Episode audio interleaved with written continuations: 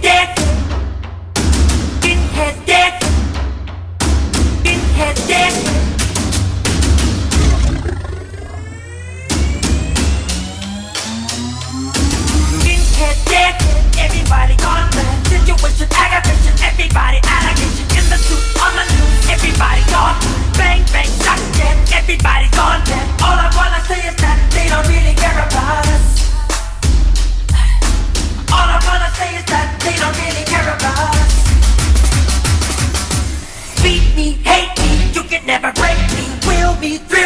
You can never kill me, boo me, sue me. Everybody do me, kick me.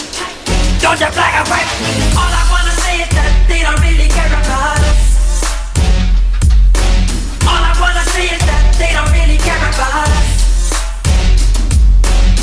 And tell me what has become of my life.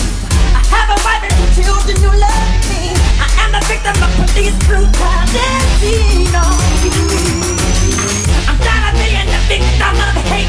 You're ripping me up, I'm.